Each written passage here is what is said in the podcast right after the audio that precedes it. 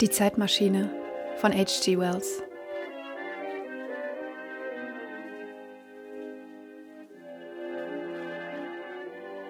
Der Zeitreisende, denn so werde ich am besten von ihm reden, setzte uns eine geheimnisvolle Sache auseinander. Seine grauen Augen leuchteten und zwinkerten, und sein meist blasses Gesicht war gerötet und belebt. Das Feuer brannte hell, und die weichen Strahlen des Glühlichts in den Silberlilien trafen die Bläschen, die in unseren Gläsern aufblitzten und vergingen.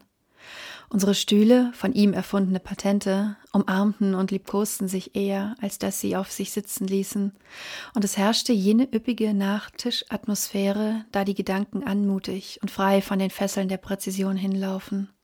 Und er stellte es folgendermaßen dar, indem er einzelnen Punkten mit einem hageren Zeigefinger Nachdruck verlieh, während wir da saßen und träge seinen Ernst bei diesem neuen Paradoxon, wofür wir es hielten, und seine Fruchtbarkeit bewunderten. Sie müssen mir aufmerksam folgen. Ich werde die eine oder andere Vorstellung bekämpfen müssen, die fast allgemein angenommen ist. Die Geometrie zum Beispiel, die man sie auf der Schule gelehrt hat, gründet sich auf einem Irrtum. Ist damit anzufangen nicht etwas viel von uns erwartet? sagte Philby, ein streitliebender Mann mit rotem Haar. Ich will von Ihnen nicht verlangen, dass Sie irgendetwas ohne vernünftigen Grund annehmen. Sie werden bald so viel zugeben, wie ich von Ihnen nötig habe. Sie wissen natürlich, dass eine mathematische Linie, eine Linie von einer Dicke Nil in Wirklichkeit nicht existiert. Das hat man Sie gelehrt. Ebenso wenig eine mathematische Fläche. Das sind bloße Abstraktionen. Das stimmt, sagte der Psychologe. Auch ein Würfel kann, da er nur Länge, Breite und Tiefe besitzt, in Wirklichkeit nicht existieren. Da erhebe ich Einspruch, sagte Philby. Natürlich kann ein fester Körper existieren. Alle wirklichen Dinge. Das glauben die meisten Menschen. Aber warten Sie nur einen Augenblick. Kann ein momentaner Würfel existieren? Verstehe ich nicht, sagte Philby. Kann ein Würfel, der überhaupt keine Zeit dauert, existieren. Philby wurde nachdenklich. Offenbar, fuhr der Zeitreisende fort, muss jeder wirkliche Körper in vier Dimensionen Ausdehnung haben. Er muss Länge, Breite, Tiefe und Dauer haben. Aber infolge einer natürlichen Schwachheit des Fleisches, die ich Ihnen im Moment erklären will, neigen wir dazu, diese Tatsache zu übersehen. Es gibt wirklich vier Dimensionen. Wir nennen sie die drei Ebenen des Raumes und eine vierte die Zeit. Es herrscht jedoch die Neigung, zwischen den ersten drei Dimensionen und der vierten einen unwirklichen Unterschied zu machen, weil sich zufälligerweise unser Bewusstsein intermittierend vom Anfang unseres Lebens bis zum Ende der vierten Dimension entlang bewegt. Das sagte ein sehr junger Mann, der krampfhafte Anstrengungen machte, seine Zigarre über der Lampe anzuzünden, das ist wahrhaftig ganz klar. Nun, es ist sehr merkwürdig, dass dies in so ausgedehntem Maße übersehen wird, fuhr der Zeitreisende mit einem leichten Anfall von Heiterkeit fort. In Wirklichkeit meint man dies mit der vierten Dimension, obgleich manche, die von der vierten Dimension reden, nicht wissen, dass sie es meinen. Es ist nur eine Art, die Zeit anzusehen. Es gibt keinen Unterschied zwischen der Zeit und einer der drei Dimensionen des Raumes, außer dass sich unser Bewusstsein auf ihrer Linie bewegt. Aber einige Narren haben diese Idee auf der verkehrten Seite zu fassen bekommen. Sie haben alle gehört, was sie über diese vierte Dimension zu sagen haben? Ich nicht, sagte der Bürgermeister aus der Provinz. Es liegt einfach so. Vom Raum im Sinne unserer Mathematiker spricht man als von etwas, was drei Dimensionen hat, die man Länge, Breite, Tiefe nennen kann, und was stets mit Hilfe dreier Ebenen, deren jede im rechten Winkel zu den beiden anderen steht, definierbar ist. Aber einige philosophische Leute haben gefragt, warum gerade drei Dimensionen, warum nicht noch eine Richtung, die im rechten Winkel zu den dreien anderen steht, und sie haben sogar versucht, eine vierdimensionale Geometrie zu konstruieren.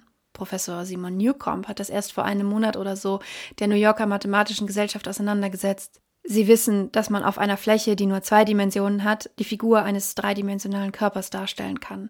Und ebenso, meinen Sie, könne man durch Modelle von drei Dimensionen einen von vier darstellen, wenn man nur der Perspektive der Sache Herr werden könnte. Sehen Sie?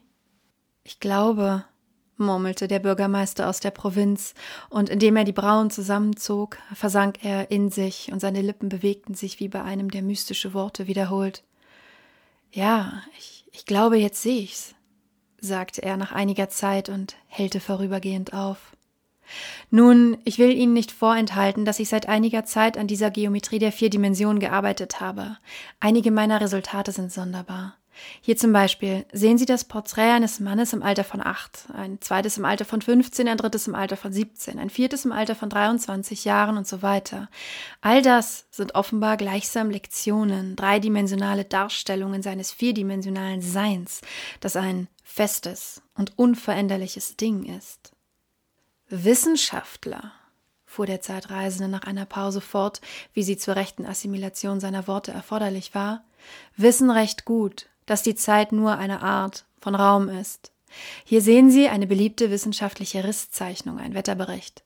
Diese Linie, der ich mit meinem Finger folge, zeigt die Bewegungen des Barometers. Gestern stand es so hoch, gestern Abend ist es gefallen, heute Morgen wieder gestiegen und dann langsam bis hier herauf. Das Quecksilber hat doch diese Linie in keiner der allgemein anerkannten Raumdimensionen gezogen. Aber sicherlich hat es eine solche Linie gezogen und diese Linie müssen wir also folgern, lief die Zeitdimension entlang. Aber, sagte der Arzt, indem er eine Kohle im Feuer scharf fixierte, wenn die Zeit wirklich nur eine vierte Raumdimension ist, wie kommt es, dass man sie als etwas anderes ansieht und immer angesehen hat? Und warum können wir uns nicht in der Zeit umherbewegen, wie wir uns in den anderen Dimensionen des Raumes bewegen können? Der Zeitreisende lächelte. Sind Sie so sicher, dass wir uns im Raum frei bewegen können? Rechts und links und vorwärts und rückwärts können wir uns frei genug bewegen. Und das haben die Menschen auch immer getan. Ich gebe zu, wir bewegen uns in zwei Dimensionen frei. Aber auf und ab, da beschränkt uns die Schwerkraft. Nicht ganz, sagte der Arzt. Es gibt Balance. Aber vor den Ballons hatte der Mensch von krampfhaften Sprüngen und den Unebenheiten der Erde abgesehen keine Freiheit vertikaler Bewegung. Immer konnten sie sich ein wenig auf und ab bewegen. Leichter, weit leichter ab als auf. Und in der Zeit können sie sich gar nicht bewegen. Vom gegenwärtigen Moment können sie nicht fort.